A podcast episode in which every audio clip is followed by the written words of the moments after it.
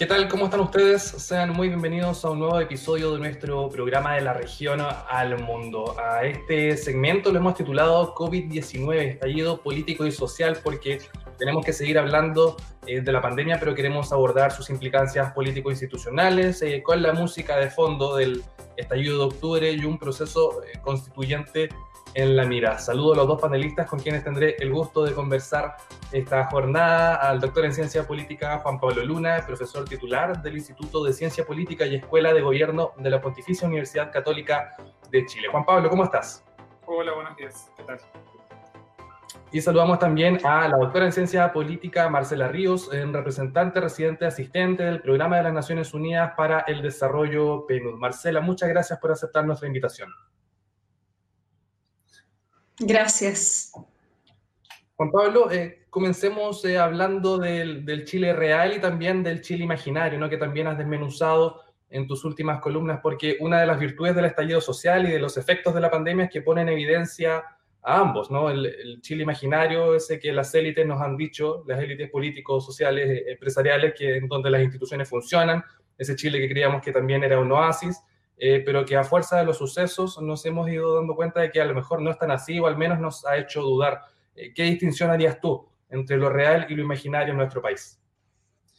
Eh, yo no creo que, que, la distinción sea entre real e imaginario, creo que son dos realidades distintas, ambas existentes, y que lo que el estallido y la crisis de la pandemia reflejan, me parece, es la desconexión entre ambas. Eh, y en ese sentido, creo que eh, aún eh, buena parte de la élite política y social sigue viviendo en una realidad bastante paralela. Este, no y, me parece que carece de eh, elementos cognitivos por su propia socialización eh, política, por su eh, burbuja socioeconómica, de entender qué es lo que está pasando en el resto del país. Y creo que parte de eso es lo que refleja también la acción del, del, gobierno, la acción de la oposición, y de alguna manera es lo que nos coloca en una coyuntura bastante difícil, de, bastante difícil solución eh, en términos institucionales y, sociales. Esa, es mi impresión. Marcela, ¿cómo lo ves tú? Bueno, efectivamente nosotros eh, desde PNUD hemos estado trabajando hace años mostrando un poco eh, las, debilidades estructurales que tenía la forma en que estaba el país avanzando hacia el desarrollo. Hemos enfatizado eh, las desigualdades, la desigualdad que permeaba la sociedad en términos de ingresos, sino que también en términos territoriales, en términos subjetivos, digamos, una, un sentimiento muy enraizado en grandes sectores de la, sociedad de, maltrato, de discriminación, de clasismo.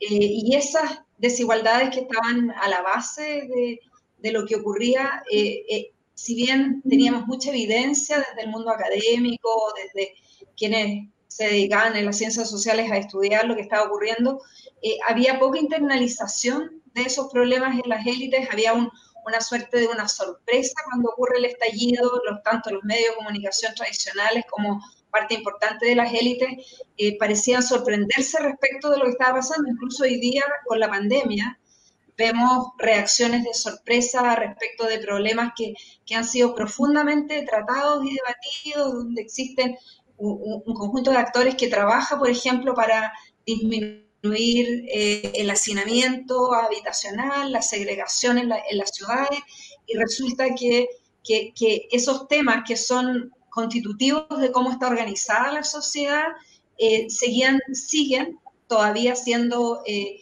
no comprendidos, no entendidos en su magnitud por una, un sector importante de las élites y eso, y en eso concuerdo con Juan Pablo, es uno de los factores que contribuye fuertemente a la dificultad que hay del sistema político para poder resolver esos problemas más, más de fondo.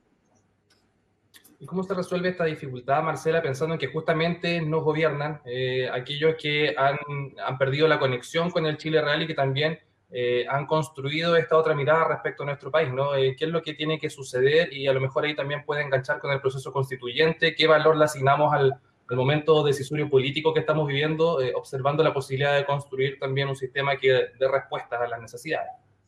Bueno, acá hay que tener claro que no hay ninguna solución que sea única, simple, fácil, digamos. Estos son procesos complejos de largo, de largo aliento efectivamente las vías finales y la posibilidad, el, proceso constituyente abre una, una oportunidad eh, que, que, puede permitir un, un, reencuentro entre distintos sectores de la sociedad, un espacio de, de diálogo y debate respecto de un nuevo pacto social, de, un nuevo rol del Estado, de, de, un conjunto de derechos, de la estructura de poder, y por lo tanto nos parece enormemente importante continuar con ese proceso pero para que ese proceso sea exitoso necesita necesariamente eh, que, participen los sectores que se sientan excluidos del beneficio del desarrollo. Por eso hay que hacer un esfuerzo importante para eh, promover la participación de, mujeres y hombres en sectores populares, de los jóvenes, eh, marginales. Pero además del proceso constituyente hay que avanzar en otras dimensiones. es importante continuar con con la agenda de seguridad social o de desigualdades socioeconómicas para fortalecer eh, un sistema de protección social, eh, la discusión respecto de, eh, entregar seguridades a las personas y que se disminuyan e, de esa manera las vulnerabilidades no se resuelven solo con una nueva constitución. Y por último, hay una dimensión de la política de su relación de los partidos con la sociedad que, está quebrada, que, tampoco se resuelve con cambios legales, que, es importante ahí el rol de la política, de los actores, de los partidos eh, y de la sociedad para recomponer una relación que, es necesariamente bidireccional. Sí, Juan Pablo, bueno, probablemente quisieras también retomar algunos de los elementos que menciona Marcela, pero, pero te quiero consultar, ¿no? A 30 años del, fin de la dictadura, ¿qué es lo que eh, ha fallado en nuestro entramado democrático? Eh, que la desconexión entre, las, entre la élite, entre la sociedad, no solo eh, se ha reducido en términos de brecha, sino que se ha vuelto incluso más presente a propósito de temas como el estallido y la pandemia. ¿Qué es lo que no se ha hecho? Eh, yo creo que, de nuevo, o sea, tenemos un sistema institucional y una configuración del sistema político anclada en ese sistema institucional que permitió por mucho tiempo a las élites desengancharse de los procesos sociales este, eh, mayoritarios. ¿no? Eh, el, el, problema que creo que tenemos es que eh, a estas alturas del partido esto no se soluciona con agencia, con, con, con, acción política contingente, ni con giros comunicacionales, ¿sí? ni con encontrar un candidato para la próxima elección. ¿sí? Creo que el problema es más profundo, es un problema estructural y en ese sentido, a mí me parece que la constitución y la reforma constituyente es importante, es relevante, eh, pero que eh, el problema es más grave que eso y que no es posible solucionarlo solo con eh, una apuesta al, proceso constituyente. En ese sentido, a mí me, me, parece evidente, digamos, que lo que está por ser discutido en, el caso de Chile, es un modelo de desarrollo que genere eh, capacidad de sustentar eh, un sistema institucional democrático, ¿sí? que hoy, eh, digamos, esa capacidad no la tenemos. ¿no? O sea, me parece que lo que lo que Chile vive hoy es una crisis a la, a la Car Polani, ¿no? O sea, eh, Polani dice, bueno, todo sistema económico y todo sistema de producción está anclado en instituciones que le dan legitimidad. Ese anclaje, eh, en el caso de Chile, perdió toda, toda legitimidad y por tanto no puede ser reconstituido el modelo ex ante, porque no tiene bases institucionales para funcionar. Y en ese sentido me parece que los empresarios, que son el sector más organizado eh, y más poderoso hoy en términos de definir el modelo de desarrollo de Chile, debieran entender que no es posible reenganchar el modelo, que es lo que están planteando, que no es posible pensar en la eh, asistencia social y la beneficencia, digamos, como la clave de su acción en la sociedad. Y que tienen que sentarse a negociar un pacto social diferente con las comunidades, con los consumidores, con sus trabajadores, que pueda parar un sistema que permita crecer y que permita a Chile insertarse en el sistema capitalista global, ¿sí? pero al mismo tiempo generar bases progresivamente para un sistema institucional que vaya ganando legitimidad y que vaya dotando eh, a ese pacto social de anclajes institucionales que hoy no tiene. Juan Pablo, y si nos detenemos en la figura eh, no solo del presidente, sino en lo presidencial, no sé si estarías de acuerdo tú en que débil es el mejor calificativo que se le puede asignar al momento que vive la presidencia de la República en Chile, en días en que la misma UDI, Partido Oficialista, pide la cabeza del ministro del Interior, eh, se van rompiendo algunos tabús, como hablar de la salud del presidente. Hace algunos meses estaba presente la posibilidad, al menos en discusión pública, de que Piñera no terminara su mandato, algo impensado en Chile hace algunas décadas atrás. ¿Cómo observa la institución presidencial, viga maestra de nuestro sistema eh, democrático, bueno, hiperpresidencialista también, como algunos lo señalan? A ver, dos cuestiones. Eh, yo creo que la crisis de, Chile eh, excede a esta presidencia y que los problemas que hoy tenemos configurados vienen de antes. al mismo tiempo creo que esta presidencia ha hecho todo lo posible por profundizar, catalizar eh, la crisis y tiene una responsabilidad política brutal. ¿sí? Eh, y en ese sentido creo que estamos en una situación en la cual eh, tenemos una presidencia o un gobierno, digamos, cuyo mandato se agotó el 18 de octubre, eh, que no ha podido entender lo que pasa en el país y que por tanto es una presidencia o un gobierno este, básicamente muerto en términos reales. ¿sí? Eso no quiere decir que institucionalmente eh, eh, deba terminar su mandato y la Constitución estipula que debe gobernar por prácticamente dos años, dos años más.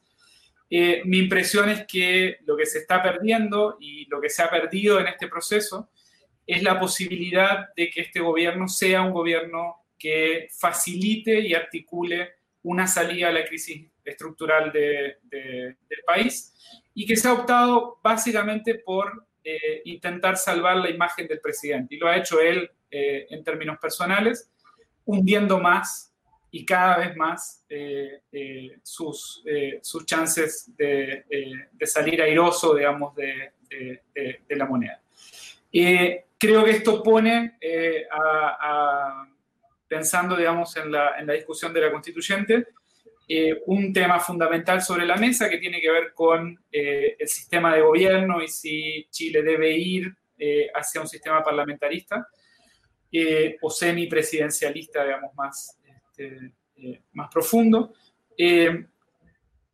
de nuevo, creo que es un tema importante y es un tema que va a ser debatido probablemente si tenemos un proceso constituyente, eh, pero yo no apostaría que eh, todos los problemas de Chile se solucionan con eh, una movida hacia un régimen parlamentarista o de un presidencialismo más débil.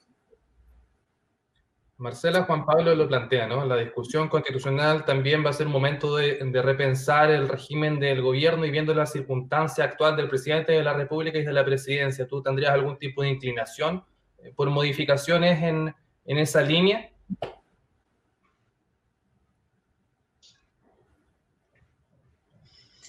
Bueno, yo creo que, es importante pensar en algunas modificaciones que, que puedan permitir que el sistema eh, multipartidista funcione de, mejor forma, digamos, con los arreglos institucionales y que permita eh, evitar un poco los impases que se producen entre el Ejecutivo y el Legislativo en sistemas presidenciales con, sistemas de partidos tan fragmentados como el que está acá, pero concuerdo en que el diseño institucional no es todo. Eh, claramente, a nivel mundial, estamos en un momento de la crisis más profunda seguramente desde la Segunda Guerra Mundial en términos económicos, en términos sanitarios.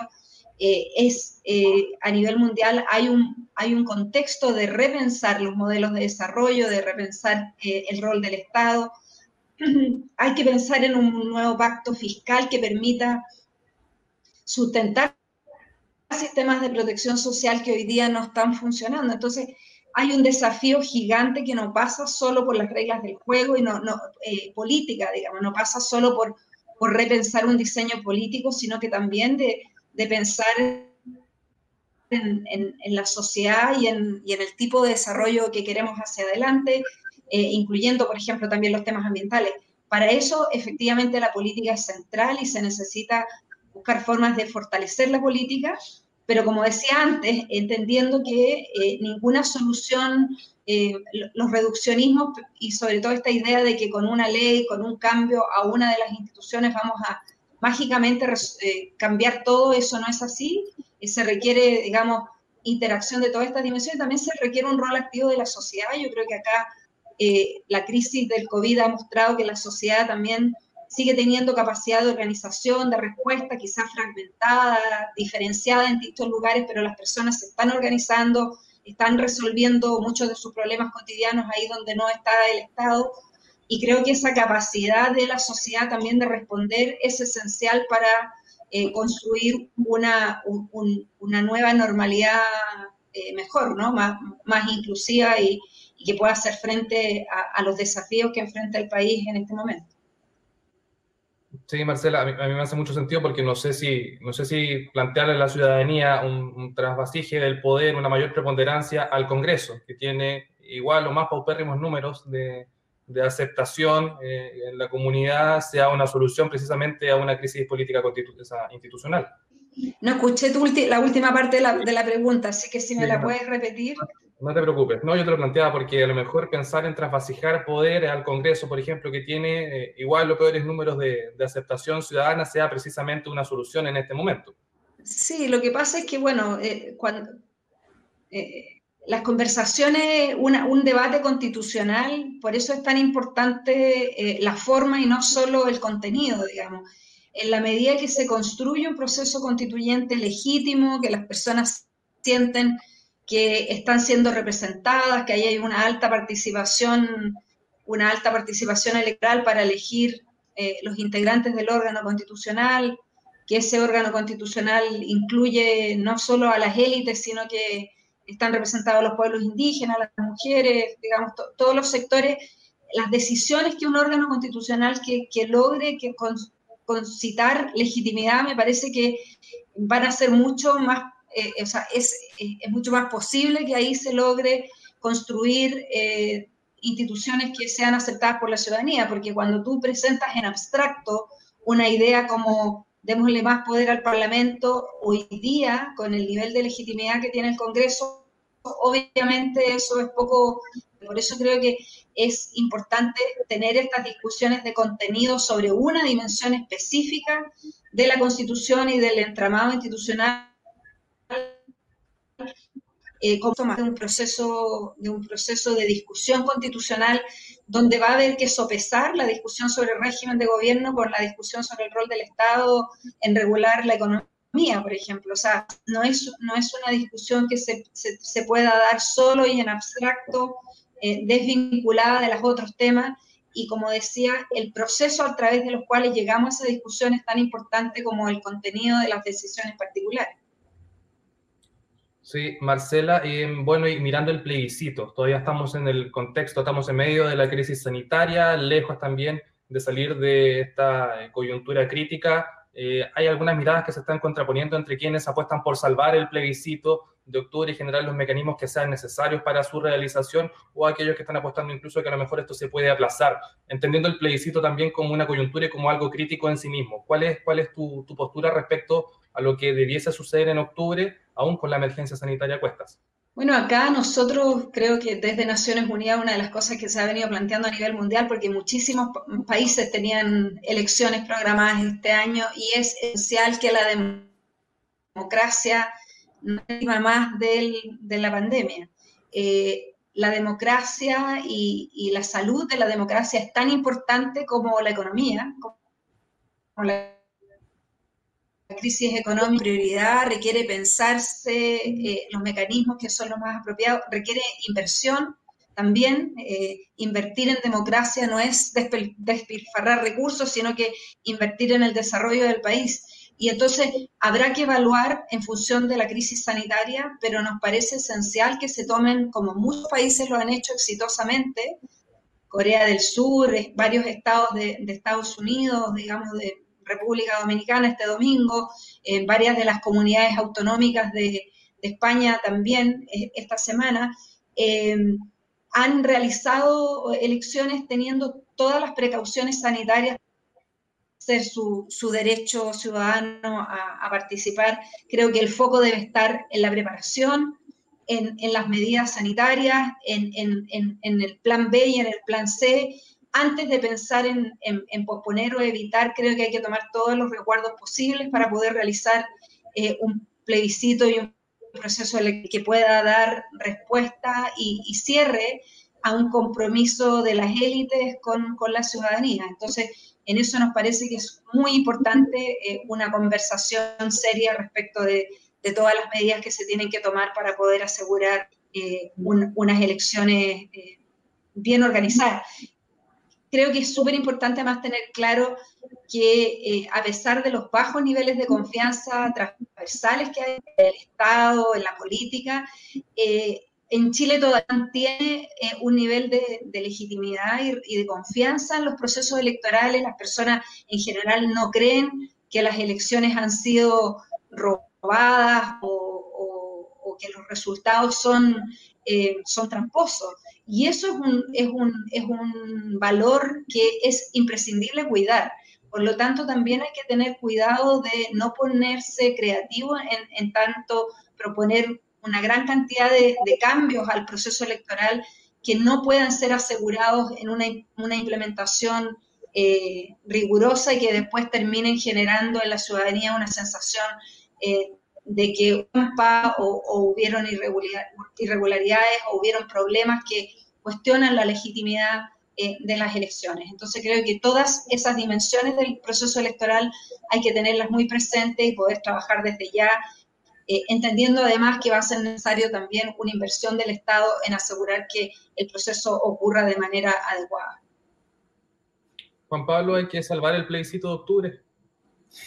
Eh, la verdad que yo creo que hay argumentos para los, para los dos lados, ¿no? Sobre todo, eh, a, mí me resulta, digamos, me preocupa, digamos, que el, el, nivel de participación del plebiscito debiera ser alto, por un tema de legitimidad y me preocupa que eh, en un contexto como el actual eh, la participación sea desincentivada. De todas maneras, concuerdo con, con, Marcela que no podemos suspender la democracia y su institucionalidad por la pandemia eh, y por tanto hay que buscar formas de hacer que esto ocurra. Hay formas que se han implementado, como, como mencionaba Marcela, y que se están implementando en otros países. Y esas formas, y esto me, parece importante subrayarlo, no incorporan ni incluyen el voto electrónico, que es algo que eh, ciertos sectores han propuesto y que, eh, en mi impresión, eh, generaría mayores problemas de legitimidad y todavía no tiene la capacidad de generar resultados este, que sean, digamos, válidos en, en, en, varias de las elecciones en las que se ha intentado avanzar en este, en este sentido, los resultados han sido desastrosos. Entonces yo creo que esa alternativa está fuera del menú, pero hay otras alternativas para instrumentar eh, un voto seguro eh, y al mismo tiempo tener el plebiscito eh, en, en octubre. Juan Pablo, y para cerrar, una pregunta que se me quedaba del primer segmento de nuestra conversación, porque hablábamos de los tabús eh, en términos políticos institucionales, eh, podemos citar otro ejemplo, que es el retiro de fondos de la AFP, el sistema de pensiones, uno de los hijos predilectos de nuestro sistema económico eh, financiero. En este momento que se están quebrando esos tabús, se están rompiendo los consensos de las postdictaduras, ¿cuál sientes tú que tienen que ser los nuevos consensos, la nueva conversación eh, que tiene que ser fundante de este Chile eh, en crisis, pero que esperamos que también salga de la crisis fortalecido.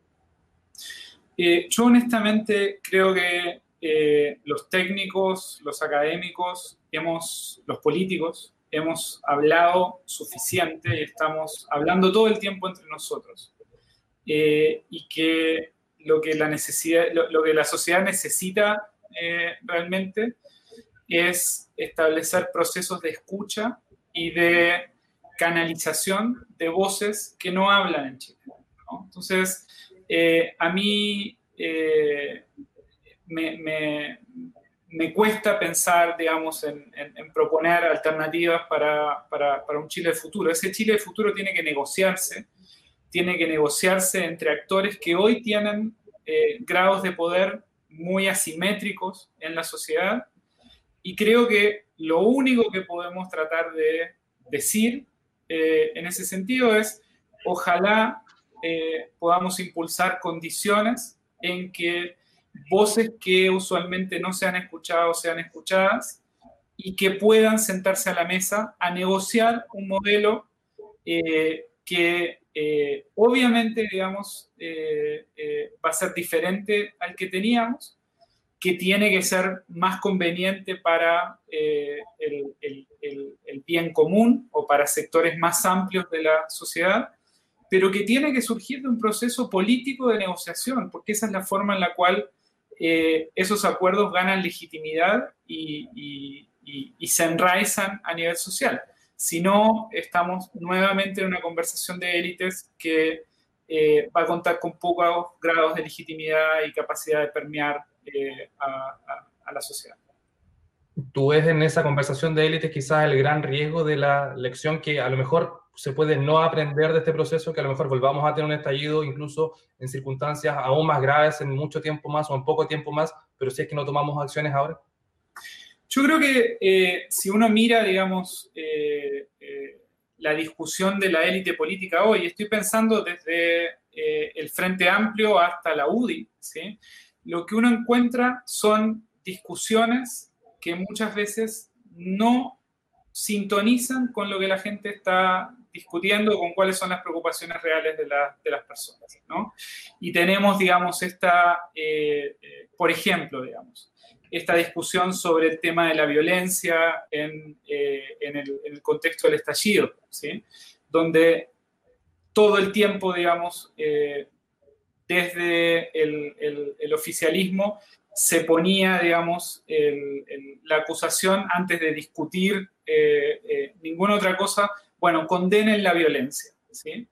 Eh, y creo que ahí hay una, ingenuidad por parte de la derecha de pensar que los líderes del Frente Amplio tienen algún control hoy sobre el movimiento social. Y al mismo tiempo creo que hay una ingenuidad bastante brutal eh, por parte de los líderes del Frente Amplio y de los militantes de estos partidos que se sienten representantes de un mundo popular que no conocen, ¿no? Eh, y que es un mundo popular que conoce mucho mejor ciertos sectores de la derecha, como podemos pensar en el ala social de Renovación Nacional o el propio eh, CAST, ¿sí? Eh, con su inserción, por ejemplo, en redes evangélicas, está mucho más cercano a ese mundo que eh, los líderes del Frente Amplio dicen querer representar, piensan que representan, pero que no entienden. Y, yo creo que eh, para ellos el estallido también fue muy sorpresivo, porque básicamente no están conectados con, con esa base social. Entonces, creo que transversalmente la élite política está en una discusión este, eh, encapsulada que no eh, tiene conexión con, el Chile real. Perfecto. Y para cerrar también, Marcela, ¿cuáles son los consensos? ¿Cuáles tienen que ser las bases de la conversación eh, del Chile que viene? Bueno, acá reiterar que los temas de desigualdad es importante que no desaparezcan de la discusión. Eh, la tentación con, el con, aumentos de pobreza, como lo está estimando la, CEPAL, vamos a tener un aumento significativo de los niveles de pobreza en términos de ingresos. Eh, va a haber una economía eh, con, que va a generar mayores niveles de desempleo, mayores niveles de precariedad. Y en esa discusión sobre la urgencia de la pobreza es esencial aprender la lección que quizás el estallido dejó que eh, si no se atienden al mismo tiempo los problemas de desigualdad, eh, eh, socioeconómica, pero también desigualdad simbólica, cultural, y también si no resolvemos los problemas de inclusión y de participación, que implica que los ciudadanos y ciudadanas puedan participar y ser escuchados de manera efectiva, vamos, a vamos a seguir, yo creo, repitiendo ciclos de crisis como esta, porque lo esencial es, avanzar en, eso, ¿no? en disminuir los niveles de desigualdad, en generar una sociedad donde eh, quienes puedan participar de la toma de decisiones sea cada vez eh, un sector más amplio de la sociedad. Entonces, me parece esencial retomar esos temas, desigualdad, inclusión y también la agenda mundial que está afectando a todos los países en materia de fortalecer la protección social, para hacer frente a nuevas crisis como la que estamos viviendo, que todo indica no será la última eh, situación como esta que, tenemos que enfrentar por el cambio climático, pero también por la destrucción del hábitat de, eh, digamos, de, especies, que, es lo que al final del día está a la base de la crisis que estamos viviendo. Perfecto. Marcela Ríos, eh, representante residente asistente del Programa de Naciones Unidas para el Desarrollo, PNU, te quiero agradecer por haberte sumado a esta conversación. Gracias a ustedes por la invitación. Y también agradecemos la participación de Juan Pablo Luna, académico de la Pontificia Universidad Católica de Chile. Muchas gracias, Javier, y un gusto ver a Marcela también. Muchas gracias a ustedes por vernos, eh, por escucharnos. Recuerden, una semana el análisis eh, de coyuntura nacional e internacional aquí de la región al mundo, siempre con el apoyo del programa de estudios europeos de la Universidad de Concepción. Que estén muy bien. Hasta pronto. Chao, chao.